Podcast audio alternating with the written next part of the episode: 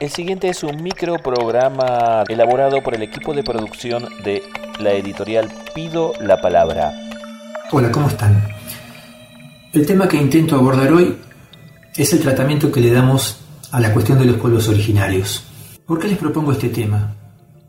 Porque estoy convencido que las ideas, que la cosmovisión de los pueblos originarios tiene mucho para aportarnos hoy. Y por eso creo importante que revisemos y que pensemos de qué modo lo estamos abordando en el aula. Muchas veces los textos escolares cometen errores muy importantes al respecto. Iniciemos esta cuestión planteando el primer gran error que muchas veces aparece en las páginas de los textos escolares. Se ubica a los pueblos originarios en el pasado. Los pueblos originarios de la Patagonia y de la Argentina son pueblos que están vivos, su cultura vive.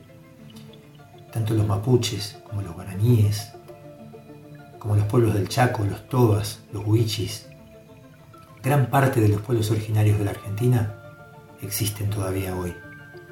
Algunos de estos pueblos han sido casi completamente eliminados como los zonas, pero la gran mayoría no. Su cultura, su cosmovisión, tienen todavía hoy mucho para aportarnos a nosotros. Por eso es un grave error ubicar a estos pueblos en el pasado, independientemente de que su forma de organización no sea hoy exactamente la misma que hace muchísimos años. Y justamente aquí cometemos el segundo error, el error de ubicar a las culturas originarias como culturas fijas que no se fueron transformando. Todas las culturas, la nuestra también, sufre todo el tiempo modificaciones. No es lo mismo hablar de un pueblo en el siglo XIV que en el siglo XVI, que en el siglo XIX que en la actualidad. Tomemos un ejemplo. Los mapuches, por ejemplo, todos los pueblos de la Patagonia eran pueblos pedestres. Cuando llegaron los españoles, en el siglo XV, trajeron ganado, una gran cantidad de ganado.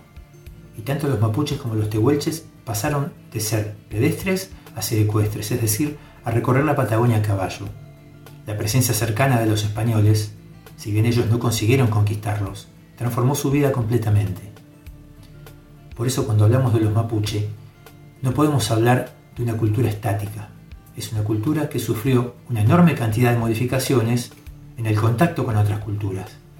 Es decir, tenemos que ubicar el momento del que estamos hablando y tenemos que mostrar la historia de los pueblos originarios como una película, no como una fotografía. Muchas veces los planteamos como algo estático, los incas. La cultura incaica tuvo una serie muy importante de modificaciones. Cuando hablamos de una cultura tenemos que hablar de en qué momento lo estamos diciendo y de una cultura que está en contacto con otras culturas. Tenemos entonces dos grandes errores. El primero, ubicamos a los pueblos originarios en el pasado. El segundo, los mostramos como una fotografía y no como una película. Es decir, no mostramos el proceso de transformación que fue sufriendo esa cultura y que sigue sufriendo hoy esa cultura en contacto con otras culturas. En tercer lugar, cometemos el error de traspolar conceptos nuestros, de nuestra cultura, a las culturas de los pueblos originarios. Hablamos, por ejemplo, de las familias. Por ejemplo, para el pueblo mapuche no existía la familia, existía el LOF. El LOF es una comunidad unida por el parentesco, por los ancestros comunes. En el caso de los incas, por ejemplo, existe el Aelu, cada cultura tiene sus propios conceptos, sus propias conceptualizaciones, y traspolar los conceptos de la actualidad al pasado no nos permite comprender esas culturas. Y esto tiene que ver con un cuarto error, que es que cada cultura tiene sus conceptos específicos, porque cada cultura tiene su cosmovisión. Es decir, tenemos que profundizar para ubicar cuáles son los conceptos centrales de la cosmovisión de esos pueblos, porque si no, cometemos el error que muchas veces nos traen los textos escolares de tener una mirada completamente descriptiva. ¿Cómo se vestían los mapuches? ¿Qué instrumentos usaban?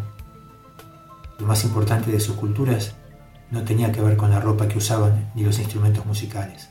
La ropa que usaban y los instrumentos musicales en realidad tenían que ver con su cosmovisión.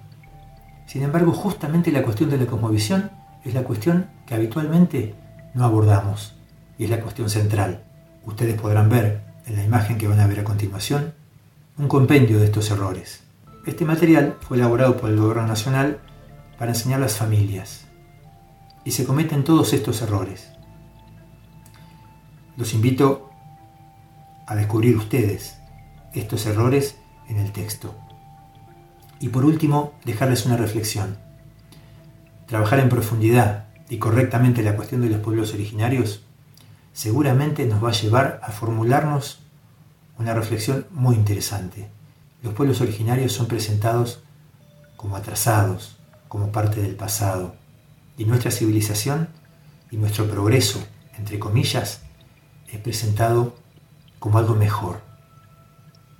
La pregunta es, para mí, desde mi perspectiva, ¿quiénes son los civilizados y quiénes son los bárbaros en realidad? Todas estas reflexiones, toda esta información y todas estas consideraciones que acabas de ver y escuchar son conceptos que se encuentran ampliados en los siguientes títulos de Pido la Palabra. Neuquén para chicos y grandes, para pensar y entender Río Negro, Patagonia, temas y problemas, Neuquén, temas y problemas, y Río Negro, temas y problemas. Búscanos en las redes, contactate con nuestra casa editora Seamos juntos y juntas protagonistas responsables de una nueva pedagogía, una que considere y tenga en cuenta que el conocimiento más abarcativo y libre es el que puede construir un mejor entendimiento y en ello un mundo mejor. Encontranos en Facebook, Instagram o YouTube como Pido la Palabra.